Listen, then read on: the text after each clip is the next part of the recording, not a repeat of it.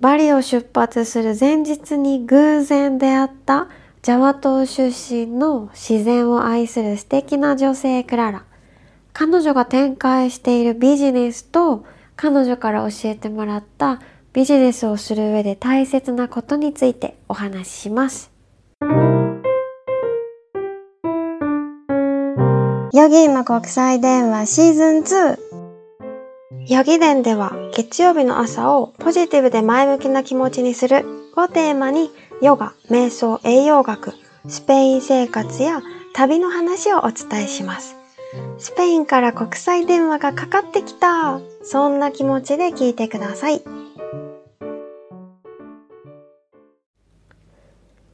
ボエノスディアス皆さんおはようございます。ヨガウォーターフローのあやかです。バリから戻ってきたばっかり、まだスペインに到着して1日ちょうど24時間ぐらいしか経っていないので、本当に もうスペインのエネルギーに圧倒されているっていう私です。今日のエピソードがビジネスをする上で大切なことっていうテーマなんですけどバリ島をね出発する前日になんか本当にあなんかこのことは磁石みたいに出会ったなって思う女性と出会いましたなんか私時々会って旅で偶然なんだけどあこれ出会ったの必然だなって感じるなんか運命の出会いじゃないんですけどそういうのがたまにあるんですね。で彼女もその一人でこの名前はクララっていうんだけどクララと出会ったのがバリ島を出発する前日にもう着ている洋服が足りなくなっちゃって洋服を洗濯しないともう服がないっていう状態でもうバリ島を出るの目前だったんだけどランドリーを探してたんですね。で普段だったらそこら中にランドリー屋さんがあってでもその日に限って全部閉まってたんです。その理由が2月28日2024年の2月28日はバリヘンドゥーにとってすごい重要な重要な日でなんか日本のお盆に似た感じの意味合いがあってガルンガンっていう祭日だったんですけどなんかね210日ごとにあるらしくって神々とかまあ、先祖に対してとか自然の神様みたいな自然の霊みたいなのに対して祈りを捧げる特別な日でお店とか全部閉まるんです。レストランもちっちゃいレストランはほとんど閉まってて観光地にある大きなレストランは開いてるっていう感じだったんですね。だからもうランドリーなんてどこ行っても閉まっててでその日どうしてもケラマスっていう町からウブドまで30分ぐらいかなバイクで。3 4 0分かかるんですけどそこまでどうしても行かないといけなくってこのウブド方向に向かってランドリーを探してこうバイクで進んでたんですね。本当に何箇所止まったかな多分6箇所7箇所ぐらい止まりながら進んで全部閉まっててあもう今日空いてないもう諦めるしかないかも。ってなった時に本当にね最後の1個もうだいぶケラマスクまで離れちゃったからここで見つからなかったらもう諦めようっていうところで見つけたのがこのウーブドウとケラマスの中間地点ぐらいの場所にあるランドリーで空いてたんです。空いてたしまず金額も安かったし空いてたしそこでまあクララと出会ったんだけどこのねランドリーがすごい画期的でうーんバリのランドリーってコインランドリーではなくてこうキロごとに計算をしてくれて1キロいくらで24時間後に取りに来てねっていうスタイルで全部洗って乾かしてアイロンかけて畳んでくれるんですね。でウブドだとだいたい1キロあたり200円とか250円ぐらいで他のエリアだと1キロ70円とかでやってくれるとこもあるんですけど、まあ、金額は本当場所によってまちまち。ででも大体1日丸24時間かかるかえっと早くやってくれるのは3時間とか4時間とかでやってくれるんだけど金額が倍ぐらいに上がるんですね。なので1キロ500円とかしてきます。で私たちは基本24時間の選んでたんだけどそこはなんかセルフランドリーみたいな感じでこう自分でそこで待つことができるんですね。自分で洗濯機に入れて洗濯が終わったら自分でこのドライヤーに入れて乾燥させて終わったら畳むっていう。で畳む場所もあって待つエリアもあって w i f i もあるしテーブルもあるし無料のティーとかコーヒーもあってすごいなんだろう過ごしやすい。しかもめちゃくちゃ綺麗なんです。ちっちゃい池とかもあるし水のなんかちょろちょろちょろちょろっていう音がすごくなんだろう癒されるし。そんな初めてそんなスタイルのランドリーを見たので私はもうそこで待機することにうないがウブドに行ってちょっと友達に会いに行くっていう。そう。でウブドに行って私はこのランドリーで待ってたんですね。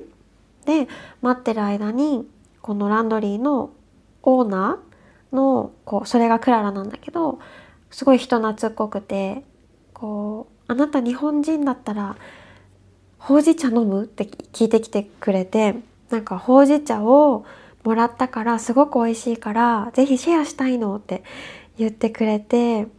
そう持ってきてくれたんですね。でお話をしてるとすごい若いからこの彼女がオーナーとは思わなかったんだけどそう彼女が、えー、去年って言ったかな？去年ぐらいにこのランドリーをオープンしてすごく大切にしていることは環境にいいいいかどうかっていうことを彼女はすごく大事にしているって言っててこうジャワ島でもともと生まれ育ってでバリとは違って結構都会らしくってだからうん仕事仕事仕事みたいなすごく仕事を頑張ってたらしいんですね。でとってもストレスフルだったしうんインドネシアはやっぱり家族とのつながりがすごく強いバリ島ももちろんそうだしすごく強いから家族で何かビジネスをしてたり一緒にこの核家族じゃなくておじいちゃんおばあちゃんがいていとこも一緒に住んでてお兄ちゃんのお嫁さんもいてみたいなそういう大きな家族の中で生活をしてるから彼女の年齢で例えばパートナーがいるんだけど結婚してないのはおかしい。これだけ一緒にいてこのいい年齢でなんで結婚しないの？みたいなのを周りに言われたりとかこの年齢の女性だったらこうあるべきだみたいなイメージがあってその通りにしていないとちょっと変わってるねあの子みたいな扱いになるのがなんかすごく疲れちゃってちょっと自分のやりたいことをしたいなって思ってバリに彼がバリ出身っていうのもあってバリに来たって言っててでそこでずっとイメージしてたらしいんですね。こういう場所でこんなことをしたいっていうのをイメージしててそれがエコランドリー環境に優しいエコランドリーをしたいって思ってたみたいでもう洗剤も化学物質は一切使わない自然の素材でできてるものユーカリプタスと忘れちゃった。いろいろ使ってそういう自然の素材でできた洗剤と柔軟剤も一応準備してるけどこの自然の素材でできた洗濯洗剤が十分柔らかくしてくれる効果があるから柔軟剤は必要ないぐらいって言ってて私もだか柔軟剤使わないでそこで洗ったんだけどすごい柔らかく仕上がって終わった後の香り付け用になんかねアロマスプレーを5種類ぐらい準備してくれててで抗菌作用抗菌消臭作用もあるからって言ってそれをね畳む時にねシュッシュって吹きかけながら吹きかけて畳む吹きかけて畳むってするからすごいいい香りがするんですね畳んでる時も洋服を着る時にもその香りが残っててあとはプラスチックを使いたくないからって言ってランドリーを終えた後にどこもだいたいプラスチックのビニール袋に入れて返してくれるんだけどこの彼女のランドリーでは何だろう麻の袋みたいなのに入れてくれるんですね。っていうすごくね環境に優しいランドリーをオープンさせててその場所もねなんかすごいスペースがいっぱい広々しててなんだろうな室内ではなくて、まあ、バリによくある半分外みたいな壁がないっていうんですか？柱はあるけど壁がない。なんか窓とかドアとかない。っていうタイプのその場所もそんな感じででテーブルが並んでてで話を聞いたらもともとそこはレストランだったらしいんですね。そうレストランだからキッチンもあるし食べる用のスペースも十分にあって今はここでランドリーを待っている間にみんなが仕事をしたりできるように仕事をしたり、まあ、ゆっくり過ごせるようにドリンクとちょっとしたスペースを準備して w i f i も設置してるんだって言ってて今後はここにちょっとシェフを探してきて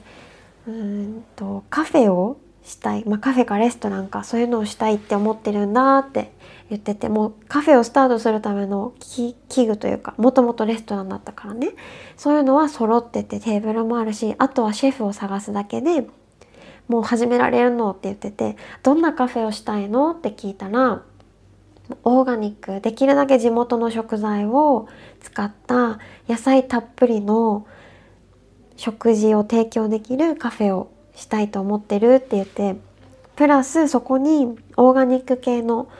こうプロダクトスキンケアだったりコスメなんかをそこに揃えたくてバリの地元の商品ですごいいいのがたくさんあって値段も日本と比べたら全然安いからそういうのを置きたいんだって言っててそこでね教えてくれたのが例えばどんなうんブランド？コスメブランドがいいの？って聞いたら Sensatia っていうブランドとかすごいいいよって教えてくれてなんかね black volcanic natural soap だったかな？ black volcanic sand soap みたいなのがあってすごい肌のキメが整うツルツルになるからすごいおすすめだよって教えてくれてちなみに私買ったんですけど。やっぱねうんちょっと高め。ではあります。このマリの製品に比べたらね少し高めではあるんだけどもう天然の素材でできててお肌もツルツルになるって言ってたし高いって言っても多分ね600円ぐらいとかだ結構ボリュームがあって600円ぐらいとかだったのであまあいっかと思って買って、まあ、これの効果はまた伝えますね。いろいろバリのねオーガニック用品スキンケア系をいろいろ買ったのでちょっとこれはまた後日紹介します。でそうそうそう。で彼女は今後オーガニック系のスキンケアを売りたい。そこで売りたいんだってもう話してる時がすっごいキラキラしてて。でこうビジネスを本題ね ビジネスをしていく上で彼女がすごい大事にしていること。それが環境にいいかどうかって言ってて。このインドネシアバリすごい自然が豊かだけどもう地球がおかしくなってるのをすごく感じるって言っててなんか前は梅雨って言ったらちゃんと梅雨だった。毎日雨が降ってっていうのだったのになんかもう最近は梅雨でも雨が降らないし長くなってるその分梅雨と呼ばれてる期間が。あとはここまで暑くなかったって言ってて1月2月とか梅雨らしいんですけどすっごい暑かったんですね。湿度も高くて。でもここまで暑くなかったからすごくおかしいって思うっていうのを言っててあとはと人間が何て言う食物連鎖の頂点じゃないけどピラミッドの頂点にいるってなんか私たちは思っちゃうけど本当は全部イコールなのにそれができてないからこのランドリーを通してこういう方法でお洗濯をできるんだよ。プラスチック使わなくてもこういうものを選ぶこともできるよっていうのを伝えたくてこういうスタイルのランドリー屋さんを始めたしありがたいことにすごくうまくいってるっていう話をしてて子犬がね2匹いたんですけどこの子犬たちもレスキューしたって言ってて多分捨てられてたのかな？捨てられてた犬を引き取って育てているんだって言ってこのこういうことにも今後力を入れていきたいからビジネスの原動力っていうのはそういう環境に対する思いが強いからそこを環境にいい方法でどうやってビジネスがうまくいくかっていうのを考えている。お金はもちろん大事。すごく大事だけどファーストプライオリティではないって言っててこれを忘れちゃうと自分のビジネスの方向は簡単にずれちゃうからそれを忘れちゃいけないって彼女は言ってて一番の自分にとって一番優先したいことは何か？それが彼女にとっては環境なんだけどきっと人によって違うはずだからそれを忘れないようにするのがビジネスをする上でとっても大事なことだよって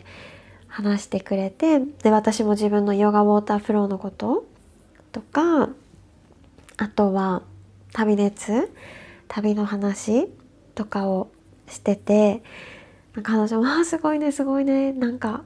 素敵な人と出会えてよかった」って言ってくれてもうすごい盛り上がって「沖縄に来る時は絶対連絡してね。じゃあバリに来る時また連絡するね」みたいな感じで最後は別れたんですけど彼のねパートナーも後から来てもう英語も日本語もめちゃくちゃ上手でまた彼のパートナーは。すっごい賢い彼だったんですね。もうなんか話し方もすごく知的というか。そう。で彼が言ってたのも今は政府に関係するなんかガバメントジョブって言ってたんですけどそうガバメントジョブだけど大事なのは自分が決めるっていう立場であることって彼は言っててこう政府の仕事だから要は公務員みたいな感じ国家公務員みたいな感じなのかな？そうなんだけどそこで仕事をする上で言いなりになるんじゃなくておかしいと思ったら言う？自分が納得できなかったら聞き返すとかね。そういうのを彼もすごい大切だって言ってて全部「はいはい」言ってるといいように使われ始めちゃう。からなんで自分がここで働いてるのかとかが簡単に見失ってしまう。それがたとえ政府の仕事であろうが何だろうが自分がおかしいなって思ったり納得できないって思ったらちゃんと意見するっていうことを彼は大事にしてるって言っててそう。でその上で向こうが切ってくるのであればそれはそれで OK って思ってるらしいんですね。この仕事に対する執着はないと。仕事の内容にフォーカスしてる。ってって言っててだから彼も同じくお金は大事お金は必要ないなんて絶対言わないけどファーストプライオリティではないっていう話をしててそのために知識はすごく大事で言語は自分にとってとっても大きな武器になってるっていう話をしてくれてだからね英語も日本語も本当に完璧だしすっごい上手だしでプラスバリの言葉もインドネシアの言葉も喋れるわけ。だから言語が話せれば可能性は広がる。で自分がいかにクリエイティブでいるか。っていう話でもうねランドリーを待ってる間2時間ぐらいいたのかな。ランドリー終わってもずっと話してたのですごく、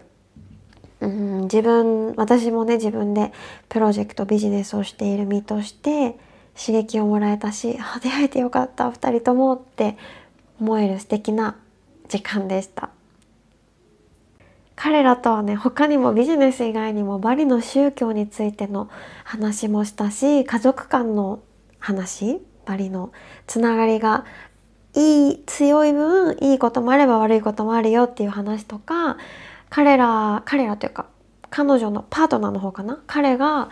もともとやりたかったのがローカルトラベルって言って私たちがまさにしているようなことをしようと思ったらコロナになっちゃって、まあ、自分の場合はそれでもうやめたんだけどいつかまたスタートできたらっていうことも言ってて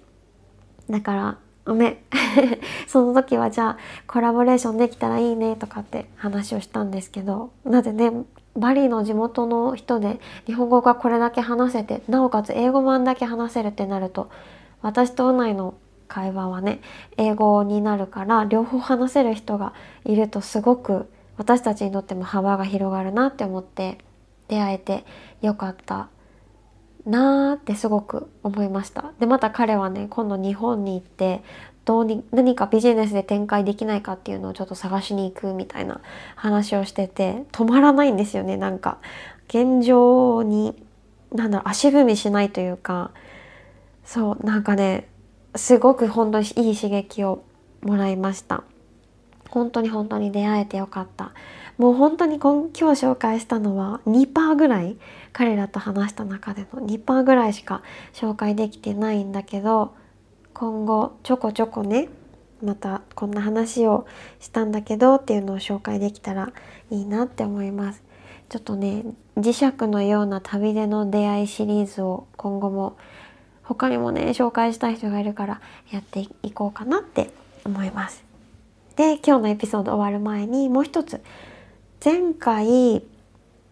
とシェアしたエピソードかな？前回のエピソードの中で神社やお寺お寺でお参りする時に皆さん何て言ってますか？っていう質問を Spotify に載せたんですね。そしたらまたねお返事をくれて1人目がねともちゃんのともちゃんいつも返事をくれる本当に本当にありがとうございます。そうともちゃんは神社やお寺でいつも見守ってくれてありがとうございます。また笑顔で元気に前を向けるよう見守ってくださいって言ってるらしい。お参りしてるみたいです。うん、感謝ですね。素晴らしい。また笑顔で元気に前を向けるようっていうところも、はあ、いいね。見守ってくださいっていうのもいいね。なんか私も仏壇でおじいちゃんに なんか私神様より結構おじいちゃんとかにお祈りすることが多いから似たようなこと言ってるなって思いました。でもう一人がえこの方ね沖縄の人かなって思ったんだけどどうなんだろうケイさんっていう方からもらったメッセージケイさんは祖父の名前父の名前私の名前と出身地を必ず最初に言っています。〇〇出身、〇〇の孫、〇〇の次女のケイです。みたいな感じです。その後は、健康で過ごせたことに関する感謝とお参りするタイミングによってこんなことがこれからあるのでうまくいくといいなどうか見守ってくださいみたいなお願い事をしています。彩香さんにとって行くとパワーをもらえるみたいな神社やお寺はありますか？なんか沖縄って多いですよねっていうメッセージなんですがそうなんかね沖縄確かにパワースポットとかで有名だしなんか私もお参りする時なんかおじいちゃんの名前とお父さんの名前となんか那覇出身のとか言ってるんですね。これなんかもしかして沖縄あるある なのかなって思ったけど関係ないのかな？他の県でも言ってるのかな？でケイさんどこの出身なんだろう？であとそう沖縄のパワーのある場所。え沖縄は本当にあるけどなんか私なんだろうなパワーがあるって言われる場所たまにちょっと怖いなって感じちゃう時とかあってパワーが強すぎるのかな？なんか別に私全然そんな繊細じゃないんですけどそう思う時が結構あります。ここってなんか怖いなとかあと沖縄の人よくそういうパワーがあふれる場所あんま行くもんじゃないって言ったりするからうん、なんかそんな沖縄では今パッて思い浮かぶとこはないんだけど私のいとこが新潟に住んでてで新潟の弥彦神社かな？去年連れて行ってもらって私はなんだろうすごい気持ちがいい場所なんかスーってするなっていう感じだったんだけどそのいとこがここもすごいパワーがあるって有名でいとこがこう妊娠してる時にすごく不安がいっぱいで結構情緒不安定というか心が不安定だったらしいんですね出産前。ですごく不安だ怖い怖いみたいな感じでとりあえず弥彦神社にこうお産がうまくいきますようにってお祈りをしにお参りに行ったら全部がこうはあって軽くなってすごい楽になって翌日めちゃくちゃ安産で生まれたらしいんですよ。っていうことがあったりで子供が成長してお受験をするってなってで落ちたのかな1回落ちてでもじゃあもうあと1回チャンスがあるからお参りに行こうみたいな感じでお参りに行ったらなんか受かった？翌日テストがあって受かったみたいなこととかそういう話がなんかいっぱいあるらしくってだからすごくパワーが溢れてるしなんか軽くなる気持ちが軽くなるよって言っててその時私は特にお願い事とかもしなかったんだけど自然がいっぱいですごい素敵な神社だなって思いました。あと個人的に箱根神社も大好き。ここもやっぱ自然がいっぱいですごいなんか、うん、気持ちがいい場所で好きです。特にこう階段をね木なんだろうな木の間を木の間に階段があってちょっと説明が出ただけどえそこが本当にねこの登っていって登りきって後ろを振り返った景色も綺麗だし登りきってこう背景が木でそこに神社がボーンって立ってる感じもすごい素敵なので箱根神社おすすめです。なんか願いが叶うとかパワーがあるとかはちょっとわかんないけどでも雰囲気がすごく大好き。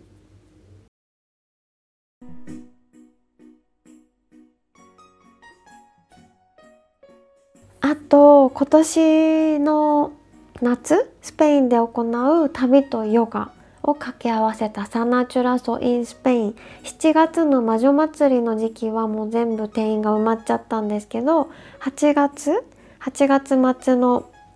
スケジュールがまだ1人だけ席が空いてるので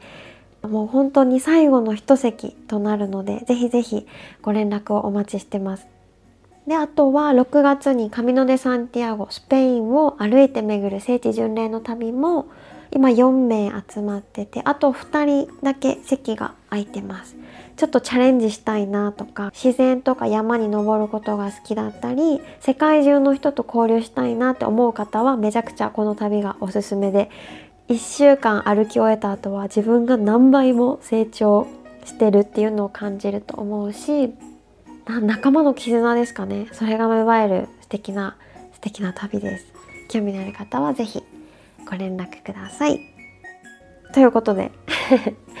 今回はこの辺で終わりたいと思います。今日のエピソード良かったな面白かったなって思ったら是非5スターズとレビューを残してください。そしてあなたの周りにいる大切な人たちに是非シェアをお願いします。で質問やリクエストがあれば Google フォームのリンクからもしくは Spotify のコメントでメッセージをいただけるとものすごく嬉しいです。今週の質問は何にしよう。あなたもしビジネスをしている方がいればどんなビジネスをしているのかそして大切にしてることがもしあれば教えていただけるとすごく嬉しいです。